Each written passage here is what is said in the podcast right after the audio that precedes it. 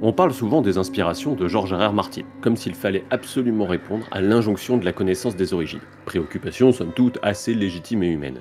Alors on disserte, on explore, on se demande ce qui a pu pousser l'auteur à écrire tel événement ou telle ligne de son roman.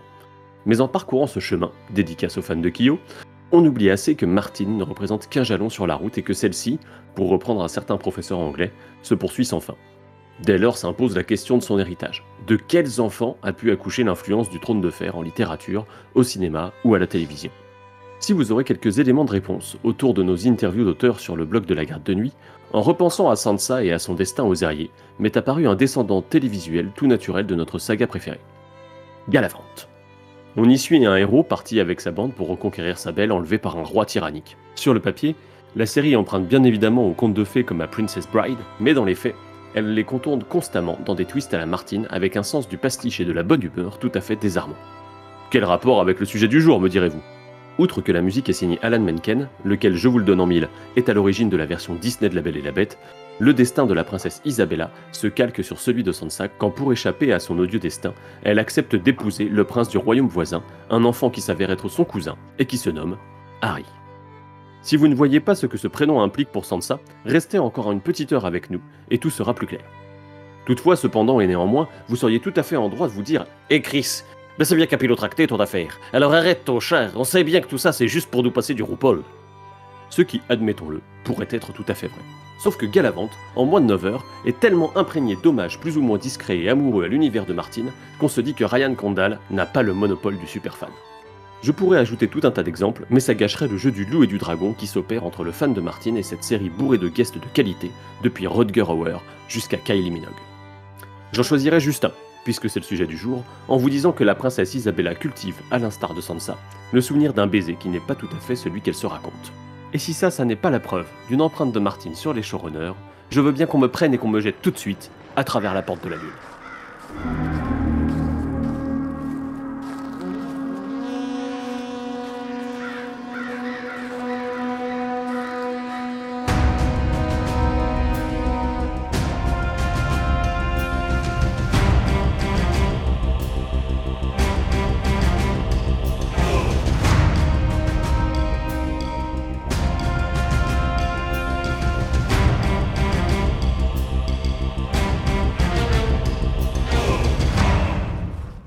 Bienvenue à vous qui nous rejoignez sur le mur, on espère que vous passez de joyeuses fêtes et histoire d'assombrir un peu les flocons qui tombent sur vos festins, on vous emmène dans la seconde partie de l'analyse du personnage de Sansa Stark. Pour ceux qui auraient raté la première partie, vous la retrouverez en description de ce podcast. Pour causer de la Reine du Nord en devenir, j'ai avec moi Babar des Bois. Nymphadora. Oh. Et Eridan, qui était déjà là pour la première partie, bien évidemment. Coucou les gens Justement, puisque tu as la parole, euh, Eridan, je vais te la laisser. On va parler de la valeur de celle de Sansa, justement. Parlons un petit peu mensonge et délation et ouvrons ce petit programme. Alors ça tombe bien en plus parce qu'on n'a pas forcément la même lecture de, cette thématique-là, c'est chez le personnage de Sansa. Euh, mais effectivement, il y a un gros rapport du personnage quand même euh, au mensonge qui apparaît très tôt je trouve. Hein. En tout cas, moi, la lecture, il m'a vraiment sauté aux yeux. Euh, elle va mentir très facilement aux personnes qui l'entourent, notamment à Septa Mordan. Euh, elle ment aussi à Geoffrey. Alors, c'est généralement pour des pécadilles. Hein. Euh, elle vient de déballer à quel point elle aimait pas monter à cheval. Geoffrey lui dit Hey, nous pourrions aller chevaucher. Et elle lui répond Oh oui, j'adore monter. On n'avait ah pas dit qu'on les voix, hein, je crois. Non, non, non, mais je l'ai fait quand même. Je l'ai fait quand même. Euh, du, du, coup, on a un personnage qui, euh, vraiment par convenance, par, un peu par facilité, va être assez habitué à voilà, ces, petites, ces petits mensonges qu'on fait pour, euh, pour tenir un rôle social. ce qui d'ailleurs est assez intéressant puisque à un moment donné dans Agot, dans un chapitre de Ned ou Daria, je ne sais plus exactement, mais les deux, ces deux personnages-là se parlent et on a quand même Ned Stark qui finit par justifier certaines actions de Sansa. Il n'a pas voulu euh, dénoncer Geoffrey. et Ned Stark, le fameux Ned Stark, euh, dit quand même à sa fille Arya Tout le monde ment, tu sais, ma chérie. C'est quelque chose que j'ai trouvé assez intéressant parce que vraiment ça raccroche bien à la thématique euh, du, mensonge de Sansa, je trouve. donc voilà, des mensonges petits, d'autres plus grands et qui vont aller en grossissant parce que évidemment quand on est otage, euh, la vérité devient dangereuse, surtout quand la personne qui vous retient en otage c'est Geoffrey et que euh, à tout moment il peut décider d'envoyer sa garde royale pour vous rosser ou de passer lui-même à l'action si la fantaisie lui en prend. Puis d'un autre côté où on parle du mensonge, on a quand même aussi relevé qu'il y avait aussi une tendance chez Sansa euh, de révéler certaines vérités. Euh, notamment, c'est une de ses remarques à elle qui met la lumière dans l'esprit de Ned sur la bâtardise des enfants de Cersei. Euh, on pense aussi au fait que lorsque les Tyrell l'interrogent, elle finit par euh, donner la. Enfin, dire que Geoffrey est effectivement une personne monstrueuse et euh, parler un petit peu de ses exactions. Voilà, ça montre un personnage qui est, à mon sens, ambigu, qui est plongé dans le mensonge d'une certaine manière, en tout cas pour qui le mensonge est omniprésent dans ses chapitres mais qui va aussi avoir à un moment donné euh, un rapport avec la vérité et avec les révélations qui va être assez important et à mon sens assez intéressant pour euh, la suite, mais là c'est du contenu faux, on va pas en parler tout de suite. Pour les gens qui nous écoutent, si vous n'êtes pas trop familier de la thématique du mensonge et de ce que ça implique dans le personnage de Sansa, on a euh, l'épisode de la chandelle de verre qui est paru début décembre, dont vous avez le lien en description également, hein, qui traite de la théorie assez populaire aujourd'hui du Unkiss, donc euh, que Nafadora a traduit par euh, le souvenir d'un baiser.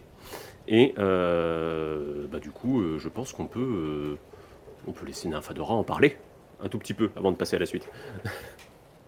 Bah, effectivement, parce qu'en fait, Sansa, alors comme l'a dit Eridan, elle a lors de tout son arc un rapport très compliqué au mensonge mais euh, la première personne à qui elle ment, c'est elle-même. Sans ça, en fait, elle a un dialogue intérieur qui est très très vivant euh, et euh, énormément de dissonance cognitive, notamment au moment où elle est otage. C'est un mécanisme de défense chez elle que beaucoup d'autres personnes ont. C'est un mécanisme assez classique et qui, notamment, vont conduire à des souvenirs biaisés, comme c'est le cas pour le fameux souvenir d'un baiser auquel on vous, euh, on vous euh, réfère.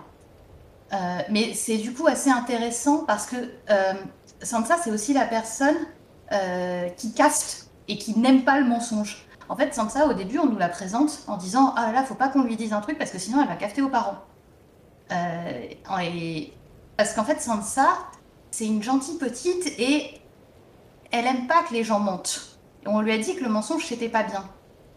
Et souvent, elle va embellir la vérité, elle va en faire des tonnes, mais elle-même, au début de son arc, on n'a euh, pas forcément l'impression qu'elle met le doigt sur le fait qu'elle ment. Et quand, par contre, on lui demande explicitement de mentir, là, elle est assez inconfortable.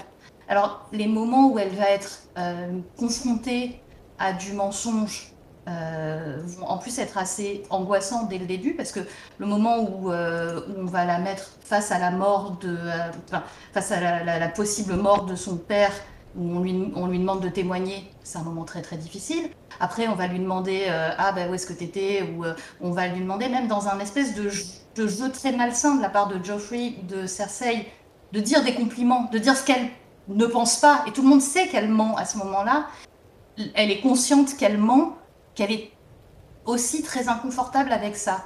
Et progressivement, au fil de son arc, elle va apprendre à mentir d'autant mieux, et notamment ça se matérialise à la fin euh, de son arc euh, dans Fist for Cross, où elle ment avec euh, et où elle manipule avec beaucoup d'habileté le petit Robin Harin, mais où elle se le justifie quand même, où elle a besoin de se dire d'accord mentir c'est pas bien mais en l'occurrence là ça va parce que je mens pour son bien. Et elle est toujours dans son dialogue intérieur à se dire ok et là encore elle se ment à elle-même en le faisant mais elle a besoin de se raconter des histoires et elle a besoin de, euh, de toujours apparaître comme quelqu'un de bien dans son propre récit narratif et c'est du coup assez intéressant de voir le parcours de Sansa d'une manière factuelle versus ce qu'elle se dit elle-même de ce qu'elle doit penser, de ce qu'elle pense vraiment. Et pour rebondir sur, euh, sur ce que tu dis, il y a aussi, euh, tu l'as un peu évoqué, le, le rôle de l'entourage de Sansa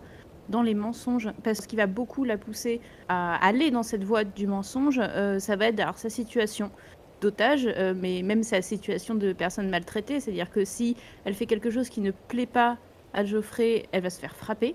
Euh, et ça, c'est quelque chose qu'on voit, mais dès la fin de, l'intégrale 1, hein, donc de, de. Et en fait, tous les personnages qui l'entourent vont l'enjoindre à, mentir. Et même Littlefinger va en faire le, cœur de, son apprentissage.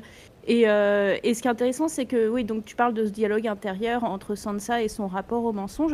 Il y a des moments où elle est quand même très lucide sur ce qu'elle fait et où par exemple euh, elle commence euh, alors c'est un des chapitres je crois que c'est dans ACOG donc dans l'intégrale 2 où elle se dit oh mais enfin tout ce monde là ne serait que mensonge toujours et à jamais et où ça la déçoit le tome d'après Assos où elle finit par dire ah mais du coup mentir lui était beaucoup moins ardu maintenant.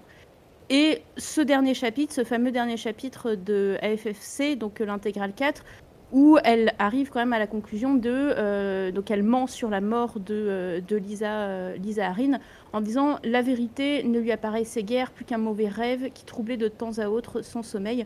Donc on voit aussi hein, cette évolution de Sansa par rapport au, au mensonge avec une perspective où bah, ça va intégrer vraiment son schéma là aussi de compréhension du monde et de, et de, et de fonctionnement dans, au sein des cours, au sein des, de la société. Nymphadora et en fait, là aussi, dans le tout dernier chapitre, ce qui est très intéressant de noter, c'est que son mensonge va aussi de pair avec euh, une espèce de dissociation de son identité. C'est plus facile de mentir quand on n'est pas soi-même. Et en fait, Petir Baelish lui a créé le personnage de Alain. Et dans son narratif intérieur, elle se dit c'est Alain qui agit, c'est Alain qui parle. Et en étant Alain, elle arrive à vivre son mensonge et à vivre la, du coup la vie de Sansa Stark comme un rêve. Et d'une certaine manière, on la voit perdre son, son identité au passage. Et c'est assez intéressant de voir à quel point elle est euh, du coup protéiforme dans son, approche elle se perd elle-même. Elle, sait très bien qu'elle est Sansa, mais elle a besoin d'être Alain et pas, ce n'est pas un masque qu'elle prend, c'est vraiment une autre identité. Elle a besoin de s'écrire l'histoire d'Alain et de vivre en étant elle. Ce qui est intéressant, c'est qu'on a, on a commencé le podcast précédent en précisant que Arya et Sansa étaient euh, construites en opposition. Et pourtant, sur ce point-là, quelque part, quand je vous écoute, je trouve qu'elles se rejoignent. Euh, puisque Arya suit le même, euh, on va dire, modus operandi, en justement en repoussant son identité d'Arya Stark pour pouvoir devenir quelqu'un d'autre aussi, quoi. Je pense que c'est quelque chose du coup qui traverse un peu le, on va dire la, famille Stark en tant qu'axe narratif, puisqu'on va avoir la même chose un peu avec John et les Sauvageons, pour ne prendre que ça ou même peut-être Brad, mais euh, je crois que Babar avait quelque chose à dire à ce sujet. Ouais, bah c'est la, la, thématique de la perte d'identité et de, de, de, revêtir une autre identité qui, qui, est, qui est, une thématique euh, très très chère à George Martin. On en avait parlé dans le podcast euh, sur Bran, bon évidemment Aria euh, là-dessus. N'en parlons pas. c'est ça. Euh, c'est matérialisé dans le, dans le livre par le fait que Sansa euh, disparaît des points de vue. Hein, c'est plus Sansa qui parle, c'est Alain. Et quand elle a ses pensées intérieures, ça va être Alain, Alain, Alain, euh, quand elle se parle à elle-même, sauf à deux occasions. Euh, quand on lui parle de Winterfell ou quand on lui parle de Jon Snow, en fait, là, d'un coup, on va avoir Ah, Sansa se remémorer ceci, cela. Donc, Sansa n'a pas totalement disparu. Mais effectivement, elle essaye de revêtir au maximum cette, identité d'Alain. Euh, et, ce qui est intéressant, c'est que euh, Sansa, euh, comme les autres enfants Stark, et en particulier Bran, va faire ce qu'on appelle en littérature une catabase, c'est-à-dire, c'est un, un motif littéraire qui est une descente aux enfers et une remontée qui va la transformer. Alors chez Sansa, ça prend pas la forme d'une descente aux enfers, mais plutôt d'une montée Et quand elle ressort aux Ériers, elle a cette phrase euh, de, euh, elle, avait, elle, gravi euh, la montagne en étant Sansa Stark et elle en descend en étant Alain, Stone. Donc ça, marque vraiment sa, sa, transformation. Et c'est renforcé, je trouve, dans le récit par une, une, inspiration. Alors je ne sais pas si elle est volontaire, consciente de la part de Martine, mais je l'ai trouvée intéressante, je l'ai trouvée en tout cas présente. Euh, qui est euh, reprise du motif mythologique de Perséphone et Hadès. Hein, donc, si vous vous rappelez du, récit, de ce récit-là, on est sur une, une Hadès, donc le dieu des enfers grecs, qui va enlever une jeune déesse qui s'appelle Corée encore à ce moment-là, qui Corée qui veut dire la jeune fille, hein, qui est très liée à sa mère Déméter. Euh, donc Hadès vient récupérer euh, Perséphone, l'emmène dans les enfers, euh, où elle devient reine des enfers. Et bon, il y a plusieurs versions ensuite, mais globalement, la mère est pas contente, essaye de récupérer la fille. Il y a la bisbille entre les deux, ce qui fait que Perséphone en fait sort des enfers six mois par an, puis on revient, enfin revient aux enfers six mois, six autres mois par an, et ça fait le, balancement des saisons. Et ce qui permet à Perséphone de rester dans les enfers, ça va être euh, le fait qu'elle euh, qu'elle prend une grenade, euh, enfin, ou une moitié de grenade, hein, en fonction des, récits. Ça, c'est quelque chose qui est souvent repris même dans les fictions qui, qui vont romancer Perséphone et Hadès, le motif de la grenade. Et c'est une grenade qu'on va retrouver dans un chapitre de Sansa de Assos, quand Littlefinger ramène Sansa dans, son, dans sa tour là, paumée au, au doigt. Dans, les doigts. voilà, dans les doigts. Euh, il, euh, il, coupe une grenade en deux et lui en donne une partie en disant euh, voilà, prends, prends, ça. Bon, Sansa ne la prend pas. Prends une poire plutôt. Donc intéressant.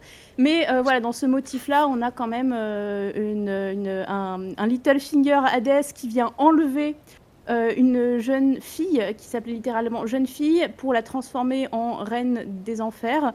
Euh, voilà, je trouve le motif intéressant. Il faudra voir où ça va. Euh, et ça souligne justement cet aspect de transformation d'identité hein, euh, qu'on retrouve du coup dans l'arc narratif de Sansa. Bah alors cette transformation, ce qui est intéressant par rapport au fait qu'elle monte aux enfers, c'est qu'elle est finalement assez salvatrice dans la réception que les gens ont du personnage de Sansa, qui part quand même avec une image plutôt négative. Euh, on peut demander à beaucoup de gens euh, pourquoi euh, est-ce qu'ils n'aiment pas Sansa. Il y a plein de raisons. La première étant que petite délation à la fin du tome de l'intégrale 1 qui, qui intervient et qui du coup amène au, mieux, on va dire, une espèce d'indifférence un peu froide, au pire, une détestation assez viscérale. Babar Ouais, bah, ce qui est intéressant, c'est qu'avec Sansa, euh, Eridan en parlait dans le dernier podcast, euh, on a son point de vue, son chapitre point de vue, vraiment très tard. Hein, c'est le 16e chapitre, on a déjà eu tous les autres personnages principaux avant, et en fait, on a déjà vu Sansa déjà par les filtres d'autres personnages. Et, et, et donc, bah, on, a déjà eu le temps de se faire un avis sur Sansa et qui n'est pas un avis qui est forcément positif. Parce que en plus, Sansa, euh, elle est euh, promise à Geoffrey, euh, elle aime Geoffrey, elle aime Cersei et le, le, lecteur, lui, a déjà enfin, appris à, détester Geoffrey, à détester Cersei. Donc, bah, par un phénomène d'assimilation, on va voir un petit peu de... Enfin, voilà, certains lecteurs ont pu avoir un petit peu de mal à s'identifier ou à se ou avoir de l'affection pour ce, pour ce personnage-là, entre autres, euh, entre autres raisons. Effectivement, la question de, euh, de la, délation, alors que je pense qu'on peut relativiser. Alors, ce qui s'est passé, c'est qu'on apprend que Sansa est allée voir la reine euh, après que son père lui ait dit bah, Je vous renvoie à Winterfell et je te trouverai un autre, un autre mari, mais on va briser les, les fiançailles avec avec Geoffrey. Et donc en fait, Sansa va voir la reine et va tout lui baver. Euh, et ensuite, elle, elle finit enfermée dans, dans sa tour. Euh, bon, c'est. Je trouve qu'on a un petit peu trop surestimé l'importance que cette séquence a eue. Parce que euh, en, en, relisant, Sansa dit bien que le, le coup d'État, en fait, les violences de, de ce coup d'État ont lieu à peine quelques heures après qu'elle soit allée voir Cersei. Donc en gros, les pions étaient déjà en place. Quoi. C'est, elle n'a pas beaucoup apporté euh, au plan de Cersei, ou en tout cas aux machinations. Donc je ne sais pas ce que vous en pensez euh, là-dessus. Effectivement, a priori, Cersei, elle avait ses propres rapports. Hein. Il, y a des, il y a des espions partout. Euh, et c'est pas comme si Ned avait été d'une subtilité folle.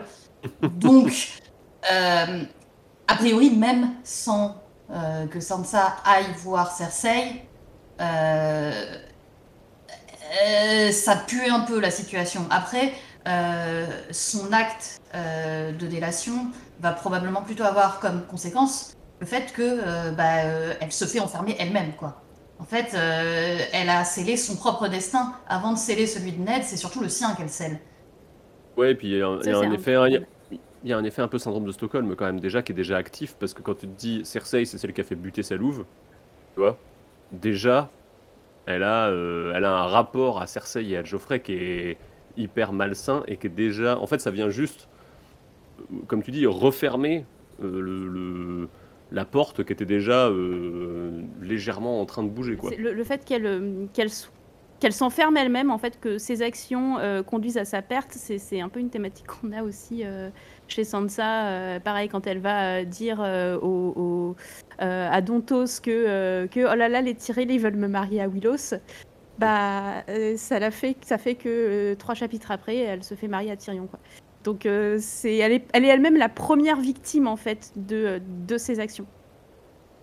Iridan Ouais, non, pour rester du coup sur la, trahison euh, d'Eddard, je pense que ce qui a été aussi mal vécu, c'est qu'effectivement, euh, on a passé toute une intégrale à voir, euh, Sansa euh, choisir le roi, son prince charmant, au détriment de sa famille. Et ça, c'est aussi ça qui, à mon sens, a fait que le personnage n'a pas été aimé pendant très longtemps. Je pense aussi que l'intégrale 2 est beaucoup en cause hein, dans la réception du personnage parce que euh, bah, on suit une victime et c'est douloureux et il y a beaucoup de personnes qui, qui ont un avis euh, préconçu sur euh, comment les victimes devraient se comporter alors que effectivement la manière dont Sansa se comporte est peut-être la meilleure manière pour survivre. En tout cas dans le milieu dans lequel elle est à ce moment-là, ça pourrait être discuté. Euh, pour finir juste sur la, sur la délation euh, par rapport à Eddard, non, effectivement, elle apporte très peu d'informations à Cersei que Cersei n'avait pas déjà. Elle ne lui apporte pas a priori beaucoup de... euh, beaucoup de, de, soutien, beaucoup de... Voilà, enfin, si, si Peter Baelish met le guet au service de Cersei, si Janos Lint se met au service de Cersei, c'est a priori pas que à cause de Sansa. Ou alors c'est vraiment que tout ce beau monde a été d'une rapidité folle, comme disait Babar. Enfin, chronologiquement parlant, c'est pas possible. Euh, si ça intéresse les gens, on, avait, on, avait on avait débunké cette question-là lors de la relecture. Et vous avez du coup le chapitre 50 sur Eddard 14, le, quatri- le 14e chapitre d'Eddard, où justement on s'était un petit peu posé la question de la responsabilité, qui est responsable, et on, on avait trouvé un, euh, de- SSM George Martin, une déclaration de George Martin où il disait euh, une seule personne ne peut pas être euh, blâmée pour la chute de Ned. Notamment, il donnait cette réponse-là parce qu'on l'avait interrogé sur la responsabilité de Sansa, ce qui prouve que très vite quand même, les lecteurs ont pointé une responsable sans doute à tort, puisque Ned est tout aussi responsable, voire plus. Euh, Cersei est largement plus responsable. Geoffrey n'est pas responsable de grand chose. Enfin bon, voilà, il y a quand même euh, une bonne douzaine de personnes qui sont impliquées là-dedans et qui auraient pu agir différemment. Il n'y a pas que Sansa qui est à pointer du doigt dans cette histoire. Il y a une autre association qu'on fait souvent avec euh, Sansa, pour le coup, c'est euh, bah, Kathleen, finalement, qui est aussi un personnage euh, dont la réception est au mieux euh, un peu problématique, euh, on va dire, au pire, euh, une fois de plus, très haineuse. Et je pense que ce parallèle entre les deux personnages, qui en plus est visible même dans certaines, certaines réactions, il suffit de voir à quel point les, cheveux ont de l'importance pour le personnage de Kathleen et à quel point à la fin, quand on laisse Sansa à la fin d'AFFC, ça en a aussi quand elle touche les cheveux de Robin. Donc du coup, il y a quand même des, des choses qui évoquent l'une enfin, qui évoquent l'une chez l'autre.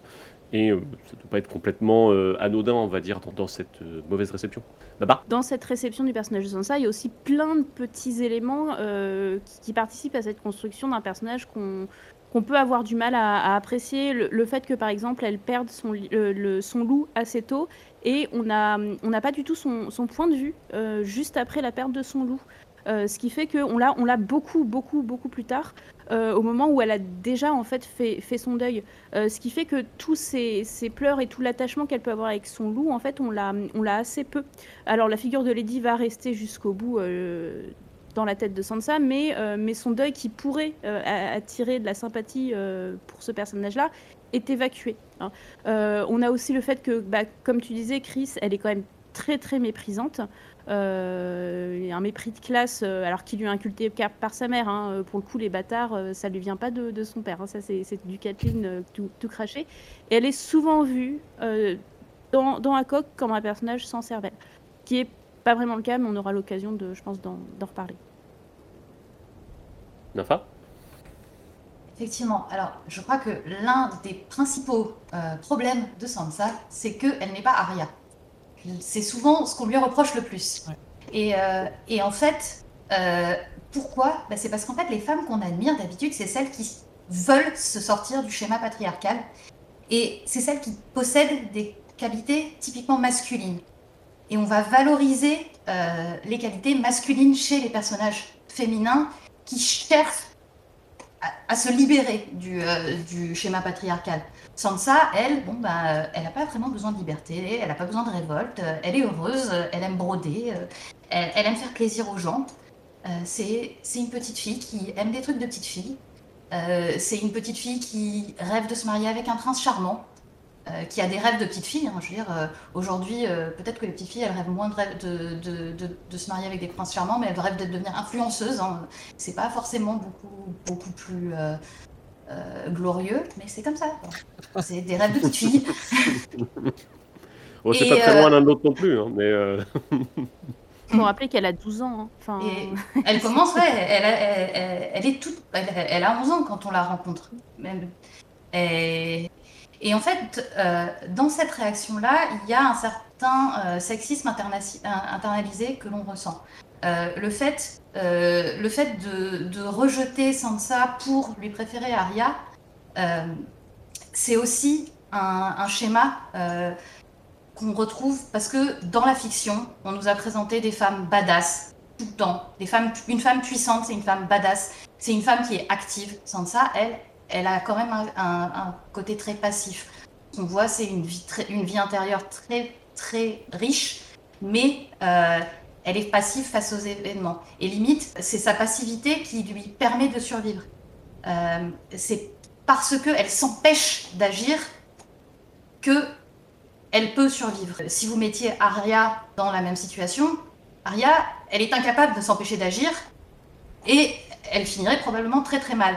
Sansa, elle, par son dialogue intérieur, par les récits qu'elle se raconte, elle se force systématiquement à se cacher derrière son air de courtoisie et derrière son sourire. Et cette passivité, euh, c'est quelque chose qu'on lui reproche énormément, bah, parce qu'on est habitué, nous, pour qu'une femme soit forte, à ce que ce soit une femme qui agisse, et qui agisse contre le patriarcat en particulier, qui veuille sortir de sa gangue du patriarcat. Et en fait, c'est aussi, euh, quelque chose que l'on a, euh, qui nous vient beaucoup de ce qu'on appelle le féminisme de la deuxième vague. Euh, C'est-à-dire, c'est le, c'est le, c'est le féminisme des années 70 par là, euh, donc après, euh, après la vague Flower Power, tout ça. Ça s'arrête, cette, cette deuxième vague, avec la troisième vague qui commence dans les années 90. Euh, et en fait, à cette époque-là, donc, qui est totalement l'époque de George Martin qu'il a vécu, c'est le féminisme que lui, il connaît. À cette, et à cette époque-là, ben, qu'on veut, c'est des femmes qui sortent du moule. On veut qu'on accepte les femmes qui sortent du moule. On veut qu'elles aient une, euh, sexualité libérée. Et les filles qui veulent rester dans le moule, c'est des cruches. Si on veut, on peut par exemple faire le, parallèle aussi avec euh, une autre autrice, pour le coup, qui se dit féministe et qui est féministe, qui a participé à des- plein de mouvements féministes, de cette seconde-là, qui est euh, J.K. Rowling. Quand vous regardez aujourd'hui avec un filtre féministe la saga Harry Potter, vous vous rendez compte que tous les personnages féminins, tous les personnages qui aiment le rose par exemple, euh, tous les personnages euh, qui se maquillent, qui sont belles, euh, ce sont des personnages idiots, qui gloussent et qu'on ne doit pas aimer. Ce qu'on aime chez ces personnages, c'est quand elles prennent un rôle très homme, enfin qu'elles prennent des caractéristiques de l'homme et qu'elles se les approprient. Euh, et, de facto, bah, chez Sansa, c'est ça qu'on n'aime pas justement. Sansa, c'est euh, la fille qui veut faire la fille. Et on va dévaloriser ses, euh, qualités typiquement, typiquement féminines. Alors que, techniquement, bah, une fille qui porte des robes, bah, figurez-vous que elle peut aussi être intelligente et avoir envie d'être jolie. On a un personnage qui vient faire finalement la jonction entre Sansa et Arya qui je trouve est brillante sur ce plan-là. Euh, qui euh, est à la fois dans quelque chose où elle va avoir des qualités masculines parce qu'elle elle veut être chevalier, et en même temps, je trouve que dans le discours intérieur du personnage, on est quand même plus proche de quelque chose comme Sansa, euh, en termes d'idéalisation notamment de, de, la vie qu'elle voudrait mener. Et de la chevalerie. Et de la chevalerie, effectivement. Baba?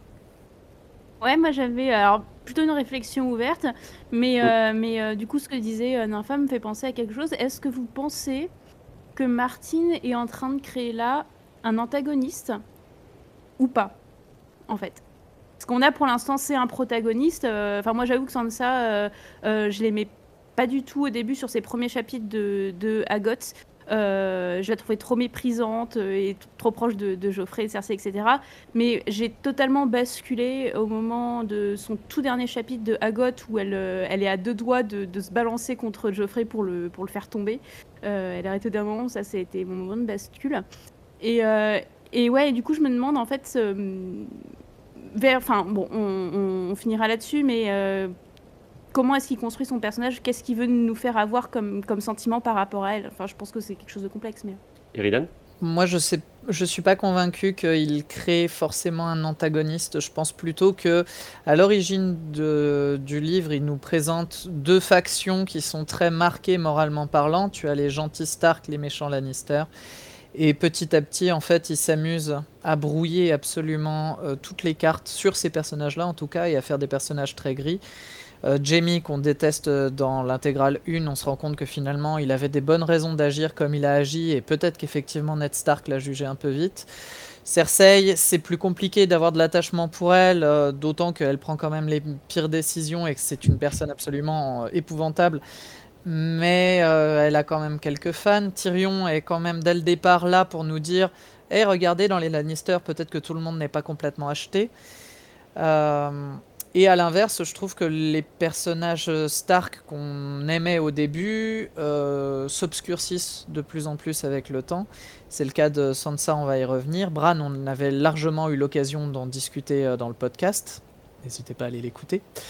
Euh, John, qui va être une espèce de roi cadavre déambulant, je pense qu'effectivement, on va on va voir le personnage sous un autre angle. Kathleen, qui est déjà un cadavre ambulant, on n'a plus du tout envie de l'aimer, déjà qu'on l'aimait pas beaucoup à la base.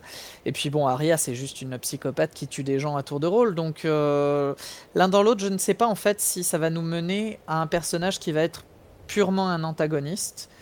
Mais effectivement, peut-être que de princesse Disney, elle va passer à un moment donné à quelque chose plus de l'ordre de la méchante belle-mère. Enfin Étant donné que tout est construit quand même en miroir euh, d'Arya, et que Arya euh, a commencé très très haut sur, euh, sur l'échelle de la positivité pour atterrir déjà en ce moment euh, très très très très gris, disons. elle, est quand même complètement sociopathe, cette gamine. On est sur du gris sombre, quoi, ouais.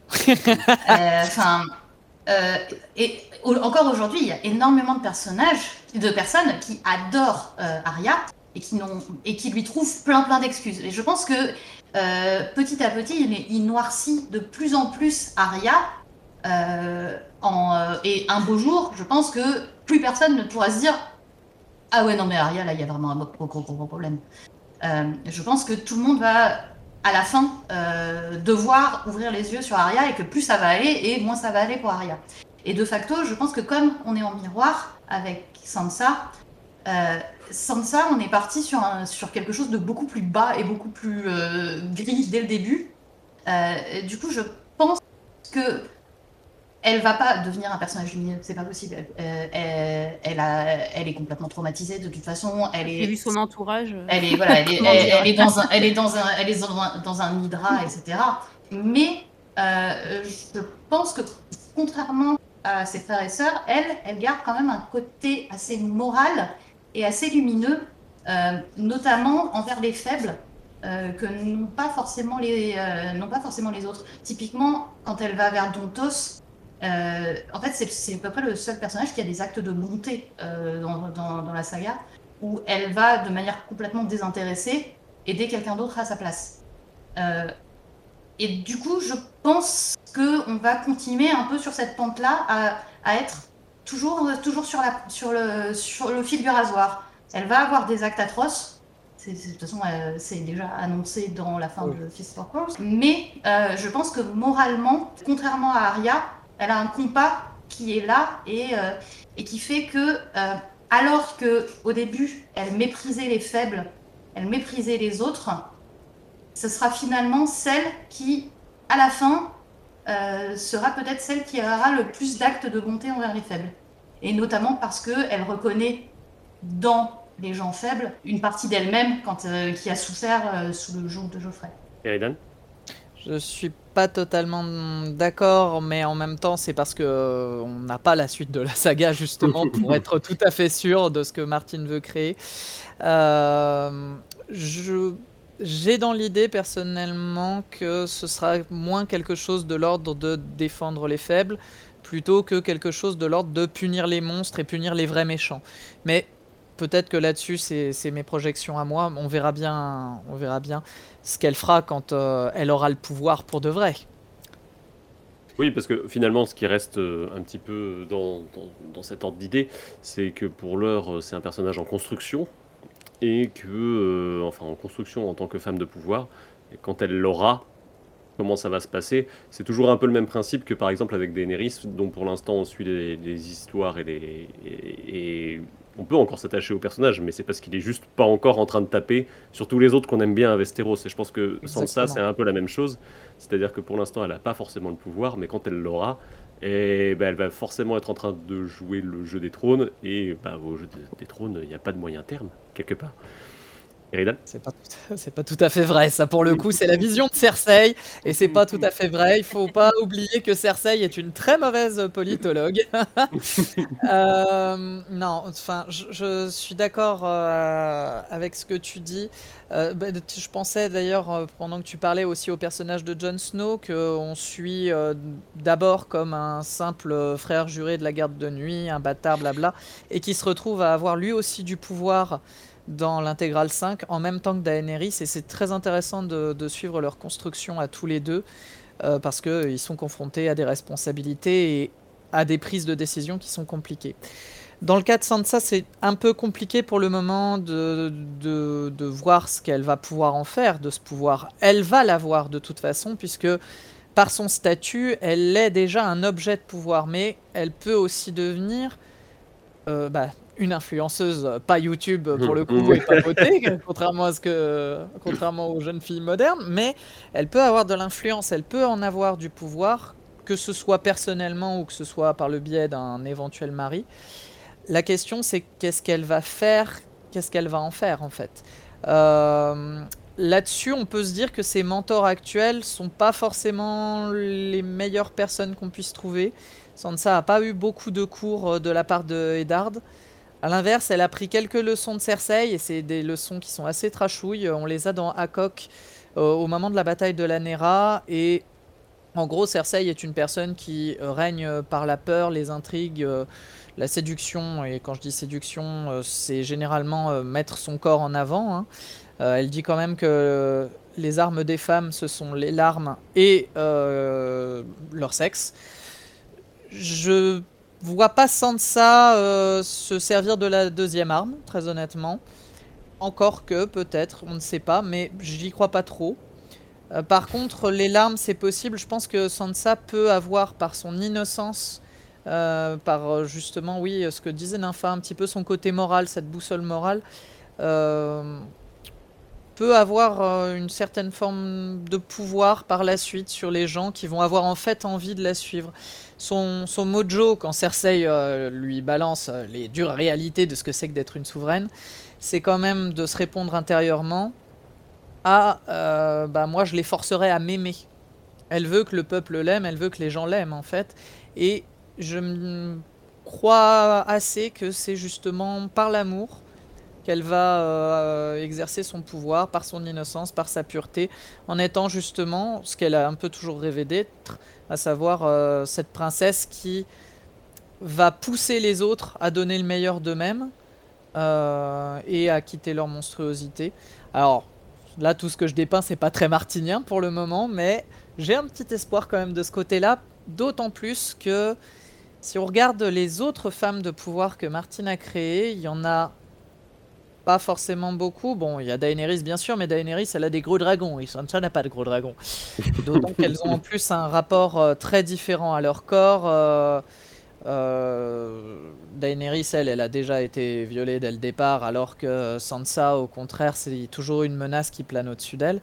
Du coup, pour moi, c'est moins vers Cersei et Daenerys que j'irai chercher l'inspiration du futur de Sansa en tant que femme de pouvoir, mais plutôt du côté d'Alizane Targaryen, euh, qui est bah, la bonne reine, l'épouse, la sœur épouse de Jaehaerys le conciliateur.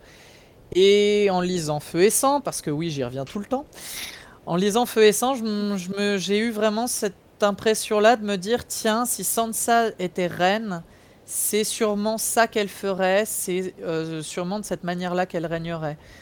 En tant peut-être que épouse euh, d'un roi, alors j'espère qu'elle réussira quand même à avoir du pouvoir en s'affranchissant des mecs, hein, très honnêtement, elle le mérite. Mais en étant justement ce personnage qui reste quand même très innocent. Hein. Euh, Alizane a 40 ans, hein, ou oui, environ à 40 ans, je crois, ou à 30-40 ans, elle découvre que, oh là là, il y a un garde royal qui a trois femmes et 30 enfants, mais c'est honteux, mais comment il a pu nous trahir comme ça? Je suis trop triste et tout. Bah, Sansa, je l'imagine exactement comme ça, euh, même à 30 ans. Je, la vois bien comme ça, à euh, éveiller les meilleurs sentiments chez les gens et faire en sorte que les gens la suivent euh, par amour. Bah, après, son jeu d'influence, on le voit déjà un peu à l'œuvre dans le jeu par amour, on va dire. Même si c'est un amour très très sale, celui que lui porte Littlefinger, c'est déjà.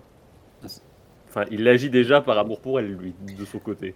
Il agit pas complètement que pour lui aussi, mais ça peut, ça Alors, tu m'aurais dit ça T'aurais dit ça sur Robert Harrin, j'aurais été d'accord. Robert, lui, il agit que eh, par. Justement, c'était mon deuxième exemple. C'était mon deuxième exemple, tu vois. Mais euh, les personnages bougent déjà par amour pour elle, entre guillemets. Enfin, si tant est qu'on puisse plusieurs formes d'amour, parce que c'est toujours un peu dégueulasse.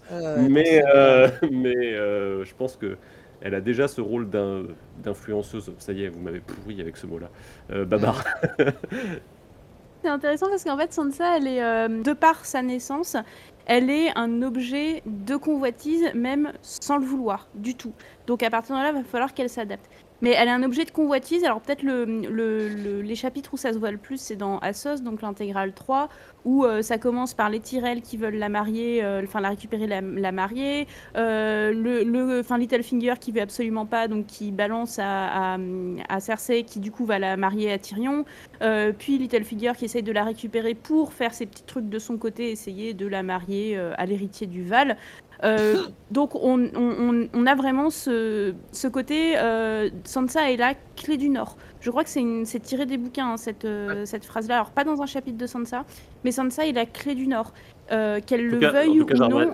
J'ai rematé un épisode cet après-midi où il l'utilisait trois ou quatre fois, hein, donc du coup. Ah bon bah ça se trouve, ça se trouve c'est la série qui a des tensions. Ah hein, mais, mais en tout cas, elle est, elle est, elle est cet objet de convoitise et et du coup, va falloir qu'elle euh, qu'elle s'adapte. Alors, elle se fait totalement manipuler. On voit pas mal de mécanismes de manipulation.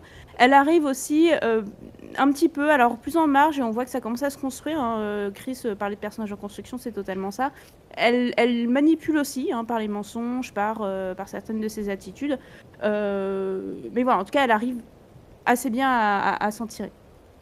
Nafa? Ouais, elle arrive assez bien à s'en tirer et à, à apprendre et euh, ça, c'est assez intéressant parce que vraiment, elle, a une, euh, résilience euh, épatante. En fait, tout son parcours, elle commence, c'est quand même une pauvre fille qui sort de sa campagne, qui, ne connaît aucun des codes de Port-Réal, qui s'en mord sacrément les doigts parce qu'elle fait l'erreur ultime qui est celle de, du coup, tomber en amour pour Cersei et Joffrey, euh, parce qu'on lui a dit que euh, ils étaient, l'idéal de ce qu'elle devait aimer. Mais ensuite, elle apprend. Et elle apprend tous les codes de, Port-Réal, tous les elle apprend que tout le monde ment, elle apprend que euh, les chevaliers blancs, finalement, c'est les plus pourris. Et en fait, elle va ouvrir les yeux tout en se taisant systématiquement. Et c'est assez intéressant de voir que quand on dit que euh, Sansa est complètement cruche, et quand les autres personnages disent d'elle qu'elle est complètement cruche, ils la sous-estiment aussi beaucoup, je pense. Parce qu'en fait, Sansa, c'est un peu une éponge. Et elle est mise dans cet environnement atroce, mais son mécanisme de survie, c'est de se taire. C'est euh, et c'est de mentir quand on lui demande de mentir, euh, mais de se faire oublier. Elle devient petit à petit un fantôme. Elle devient un objet et elle accepte cette condition d'objet. Elle, accepte d'être passive et c'est dur pour elle. Enfin, elle est, on, est aussi face à une petite fille traumatisée. On est face à une petite fille qui, pense au suicide quand même. Je sais pas si vous imaginez que à, à 12 ans, euh, elle envisage de se jeter d'une tour. Euh, c'est hyper violent en fait. Mais elle réussit quand même à passer outre tout ce qu'elle subit, toutes ces, toutes, ces, toutes ces agressions sexuelles, tous les, toutes les menaces de viol qu'elle subit, toutes les violences physiques qu'elle subit, toutes les violences morales qu'elle subit. Elle est humiliée systématiquement par Geoffrey, par Cersei. On lui, on lui, on lui colle un mariage forcé. Enfin, et, dans tout ça, en plus avec Tyrion, oui, qui est passé pas, et elle est terrorisée. et, mais elle réussit tout de même à donner cette impression de soumission et de grâce euh, et c'est vraiment sa courtoisie qui devient son bouclier avec énormément de force en fait. C'est euh, euh, utiliser et apprendre qui sont les autres sans, les antagoniser. En fait, c'est une résilience impressionnante. Elle a une capacité de survie elle a une patience et une endurance que peu auraient en finale. Et en termes du coup d'inspiration plus historique, qu'est-ce qu'on pourrait retrouver, Babar, qui irait justement dans le sens de ce personnage euh, dont on a souligné déjà euh, la passivité, la résilience, mais aussi euh, ouais, la capacité à faire les autres, à, mouvoir le monde autour d'elle finalement. Effectivement, on a vu hein, sur l'épisode sur d'avant et sur cet épisode que beaucoup des inspirations de, de Sansa étaient allées à chercher plutôt dans la littérature. Euh, on peut néanmoins évoquer quelques figures historiques. On va plutôt aller chercher dans des personnages politiques. Parce que, et alors ça c'est aussi un élément euh, caractéristique de Sansa, c'est que Sansa, euh, on voit que c'est un personnage de cour. Hein. À chaque fois, qu'elle, enfin dans tous ses chapitres, elle est, enfin presque tous, elle est dans des, dans des événements publics de la vie de, de cour. Elle est à la chasse, elle est dans les tournois, elle est dans les audiences. Bref, c'est le personnage politique euh, qui va progressivement, au fur et à mesure que ces chapitres avancent, qui va progressivement avoir euh, des responsabilités de plus en plus grandes. Hein, euh, dans Akok, pendant la bataille de la Nera, elle arrive un petit peu à gérer le, reste des femmes assemblées et surtout dans Fist for Crow, donc l'intégrale 4, elle a carrément des responsabilités plus importantes hein, de gérer une, maisonnée. Et donc, il fallait chercher plutôt vers des personnages euh, politiques avec alors deux inspirations. Euh, alors, une qui est un peu assez légère, euh, mais qui, je pense, est intéressante d'un point de vue de, des mariages politiques, qui est le personnage de Anne de Neuville.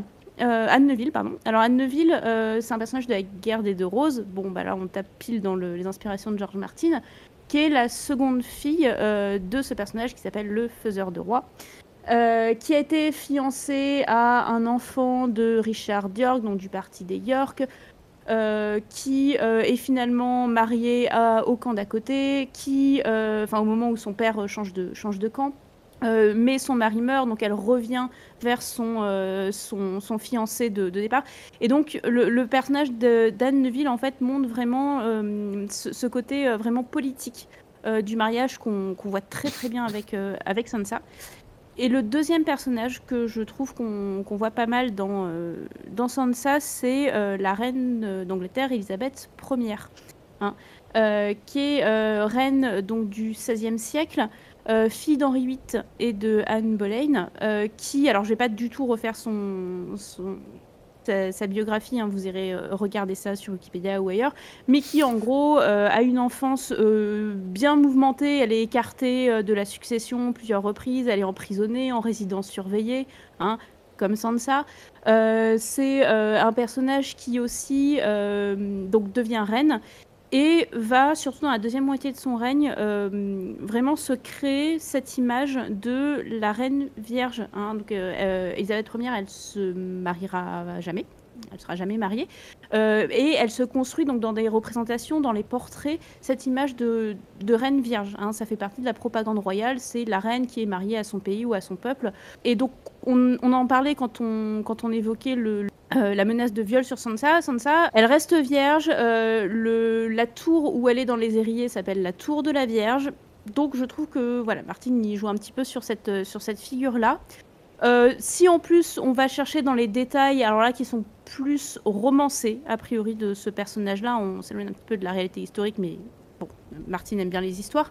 Euh, on a un personnage qui, dans son enfance, a eu une histoire de robe déchirée hein, euh, devant un couple d'adultes, et un personnage qui a été retrouvé avec son père adoptif, euh, qui était à ce moment-là Lord Protecteur, euh, alors qu'elle avait 14 ans et lui pas loin d'une quarantaine d'années. Hein, donc euh, on a aussi probablement des petits éléments hein, que Martine est peut-être allée récupérer euh, chez ce personnage de, de Elisabeth Ier. Et c'est des éléments, si je dis pas de bêtises, qu'on va retrouver pour le coup, pardonnez-moi l'écart un peu loin du bouquin, euh, mais dans la série avec la conclusion de l'arc de Sansa, euh, je pense dans la saison 8, euh, et notamment, je voudrais pas dire de bêtises, mais j'aurais tendance à dire que la, la robe qu'elle porte dans la dernière scène est inspirée de cette période.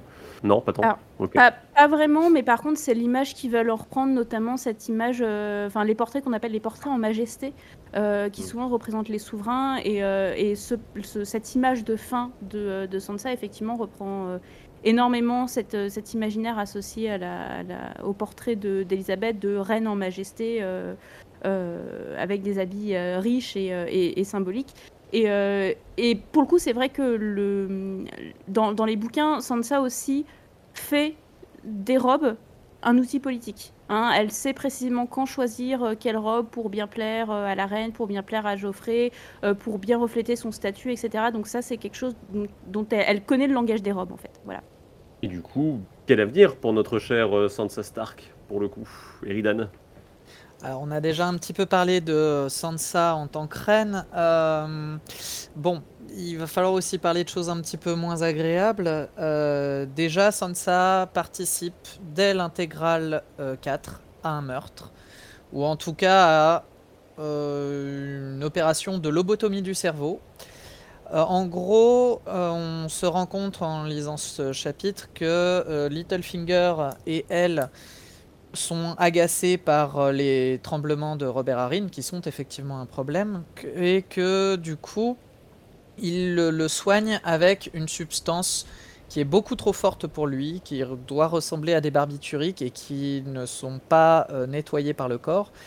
Et euh, le maître dit à Sansa, il va falloir arrêter avec ce remède-là. Enfin, là, si on lui en donne encore maintenant, il faudra plus lui en donner pendant au moins six mois. Et euh, Sansa dit oui, oui, très bien, euh, faites comme ça, parlez-en à mon père, au Lord Protector, donc à Peter Baelish. Mais euh, elle contribue consciemment, parce que pour le coup, elle ne peut pas faire autrement, elle ne peut pas l'ignorer, elle contribue consciemment à faire de Robert Harrin un légume. Et à la fin du chapitre, il est d'ailleurs très très clair que Littlefinger comme elle s'attendent à la mort de Robert Harrin. hein. À la fin, euh, Littlefinger lui dit euh, quelque chose du genre euh, La question n'est pas de savoir s'il va mourir, la question est de savoir quand. Ce qui annonce déjà tout un beau programme. Moi, je trouve que c'est passionnant la relation entre Robin, Harrin et, et Sansa, parce que elle a une forme de pitié pour lui et en même temps une forme de dégoût de lui. Et même nous, à la lecture, on a aussi un dégoût profond quand, quand, euh, quand Robin a, des actes envers elle où il se fourre la tête dans ses seins, où il la force à l'embrasser. Et on se dit, mais mon Dieu, c'est très malaisant. Euh, et en fait, Sansa, elle le manipule. Elle le manipule par la douceur. Et elle, en est totalement consciente. Mais en même temps, euh, j'ai l'impression qu'elle le, mani- qu'elle le manipule et qu'elle cherche à le, à le tuer, mais que à travers lui, elle cherche aussi à tuer l'ancienne Sansa, la victime. Euh, Il y a un moment où elle, euh, où elle fait un espèce de parallèle et où elle dit, ben voilà, Sansa, Sansa c'est celle qui n'était pas courageuse et Robin, c'est aussi celui qui n'est pas courageux. Et en fait, j'ai trouvé euh, qu'il y, a- vraiment une certaine, une, certaine complexité dans leur relation où vraiment j'ai l'impression que Sansa se reconnaît dans Robin et, euh, et reconnaît ce qu'elle n'aime pas euh, d'elle-même. Euh, et du coup, ça facilite aussi son acte de, de, le, de le mettre à mort, finalement, de la- l'empoisonner. parce que elle-même, la Sansa, pas courageuse, la Sansa qui est un boulet pour le monde, elle ne veut plus l'avoir et ce boulet terrorisé devait mourir pour devenir Alain. Et, euh, et vraiment, j'ai l'impression qu'il y a, il y a- en, en tuant Robin, elle tue aussi une partie de Sansa. Kill the boy, comme dit Ouais, comme. Ouais, Comme disait à Jon Snow, totalement. Bah, bah. Ju- Juste pour rebondir sur cette histoire avec, euh, avec euh, Robin, euh, je trouve que là aussi, on peut aussi rapprocher du, du conte de Hansel et Gretel, euh, qui est un conte quand même bien horrifique. euh, et, à un moment donné, le, San- Sansa dit qu'elle cache le, bonhomme dans, des friandises.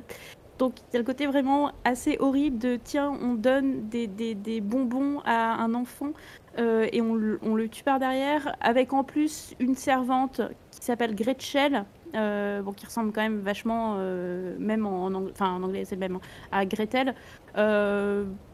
Voilà, je, étant donné qu'il y a déjà eu plusieurs contes, euh, bah, je me demande si on peut pas faire euh, en tout cas un écho euh, à ce conte euh, un peu horrifique. Et pour rebondir sur ce que vous dites, il y a quelque chose de tout simple en fait, c'est que si elle tue euh, Robin, elle tue l'oiseau en fait, puisque Robin, euh, on ne le soulignera jamais assez, mais en anglais, euh, c'est le rouge-gorge. Et à noter que elle, alors là c'est malgré elle, mais elle a participé à la mort de Geoffrey. Euh, après c'est bien malgré elle, mais il y a tout de même un passage. euh, Et dans- Dontos à dans- ce compte-là. Ouais, mais il y a aussi un passage où, euh, où euh, elle souhaite la mort de, euh, de, de comment dire, de, de Geoffrey, où en se disant, ah enfin, au moment c'est de la présentation des cadeaux, où il y a ce- cet immense calice qui est offert à, Geoffrey, et sa pensée intérieure, c'est, j'espère qu'il va trébucher et avec cette, avec ce- cette coupe et se, briser le, le-.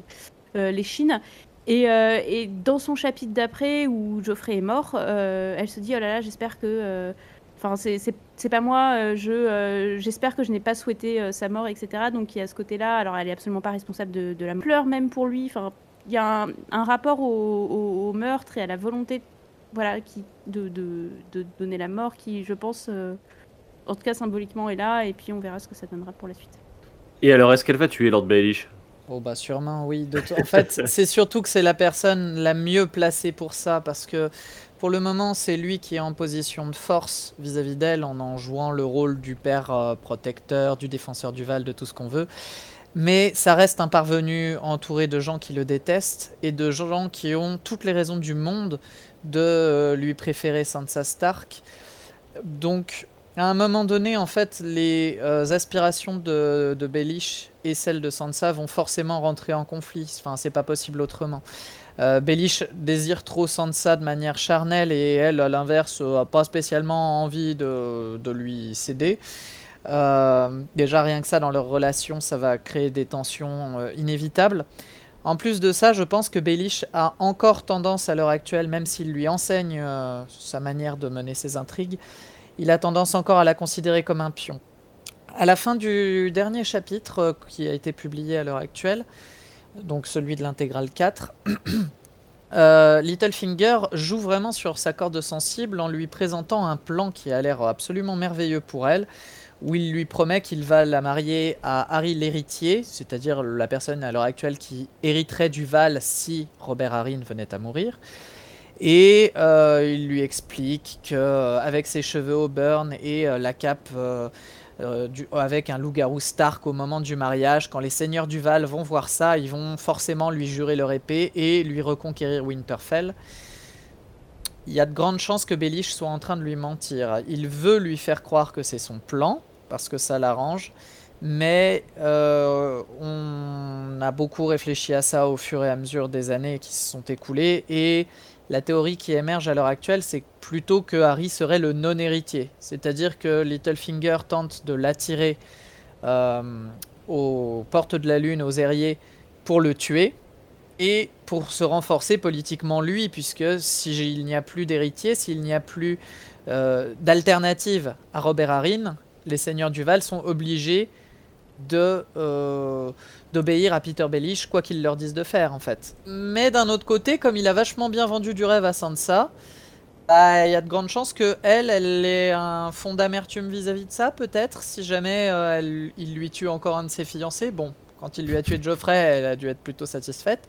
Mais là, euh, avec Harry, peut-être que ça passera un petit peu moins. On ne sait pas encore pour le moment, on verra bien. Après, il reste une grande question sur euh, laquelle on de grands débats aussi. C'est de savoir euh, plus loin que ça, plus loin que ces meurtres et ces morts par lesquels elle va sûrement passer parce que ce sont des étapes pour elle. Qu'est-ce qu'elle va devenir à la fin? Est-ce qu'elle va devenir dame des Airiers, dame du Conflant, dame euh, de Winterfell? Parce qu'elle aurait euh, des droits sur tous ces endroits. Et puis, est-ce qu'elle va pas même carrément devenir reine? Et si c'est le cas, qui serait le consort idéal? Est-ce que ce serait euh, le prince du Nord, Jon Snow? Ou est-ce que ce serait le prince du Sud, Aegon Targaryen? Le débat est lancé, la question est posée. La reine vierge Mm. La Reine Vierge me plairait énormément, j'avoue. la, Reine Vierge, c'est la, solution qu'a choisi la série pour le coup. Oui, enfin, oui. Alors, euh, si, on, repart sur les influences des Hauts de Hurlevent, à la fin des Hauts de Hurlevent, euh, Yang Cathy, qui prend énormément de traits euh, de, de, Sansa, se marie avec son cousin, un, mari un mariage d'amour avec son jeune cousin qu'elle aime profondément. Euh, ce qui pourrait euh, possiblement euh, suggérer un mariage avec Jon Snow. C'est en tout cas ce que beaucoup de forums anglo-saxons souhaitent. Ah, moi, moi, je la vois plutôt avec, avec Aegon 6, enfin avec Faegon, qui reprend un petit peu le, cette figure de prince idéal, qui n'est pas, hein, mais qui est présenté par Varys comme étant le prince idéal. Je trouve que ça, ça rentre bien avec la thématique de Sansa. Aidan je suis assez d'accord avec Babar. Euh, Aegon est aussi mon premier choix pour une autre raison d'ailleurs, c'est que tu as Dorn qui s'intéresse à Aegon, tu as les Martels qui, euh, qui sont un match possible pour Aegon.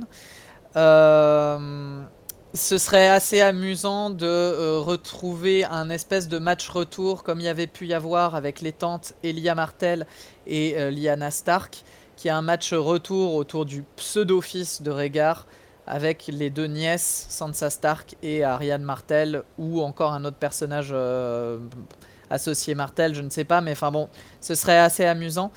Accessoirement, le fait qu'il y ait mariage, euh, ça voudrait dire que les, intérêts de Varys et de Littlefinger se remettent à converger, et ça, ça me fait beaucoup rire, parce qu'après s'être tiré dans les pattes comme pas permis, ils finiraient par collaborer à nouveau l'un avec l'autre.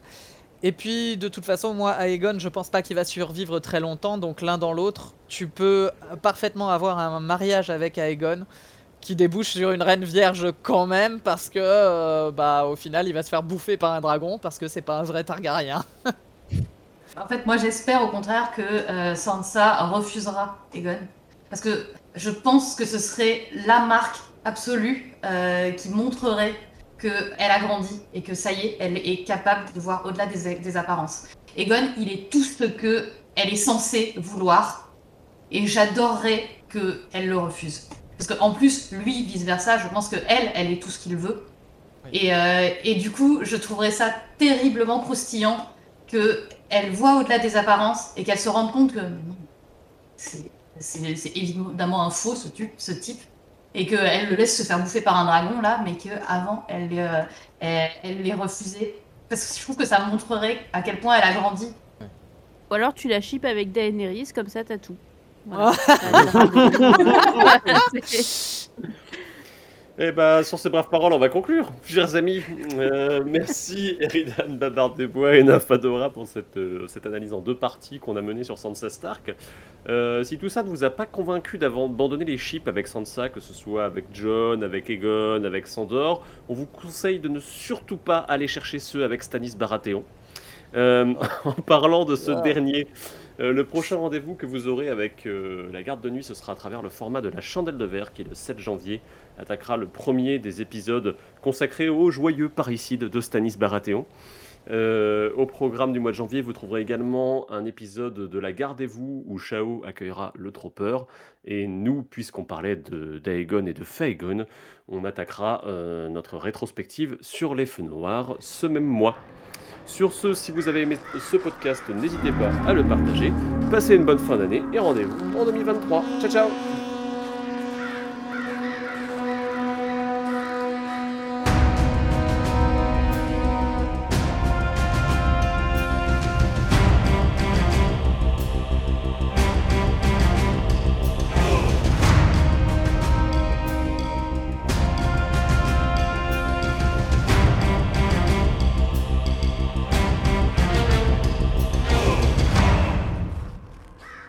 Retourna la main d'Elaine et lui effleura le poignet d'un baiser. Dès lors, dis-moi, mon cœur, pourquoi appelle-t-on Harry l'héritier? Ses yeux s'agrandirent. Il n'est pas l'héritier de Lady Vaubois. Il est l'héritier de Robert. Si Robert devait mourir, Pétir haussa un sourcil en accent circonflexe. Quand? Robert mourra Notre pauvre brave Robin Cherry est un marmot si maladif. Ce n'est qu'une question de temps. Quand Robert meurt, Harry l'héritier devient Harold, défenseur du Val et sire des.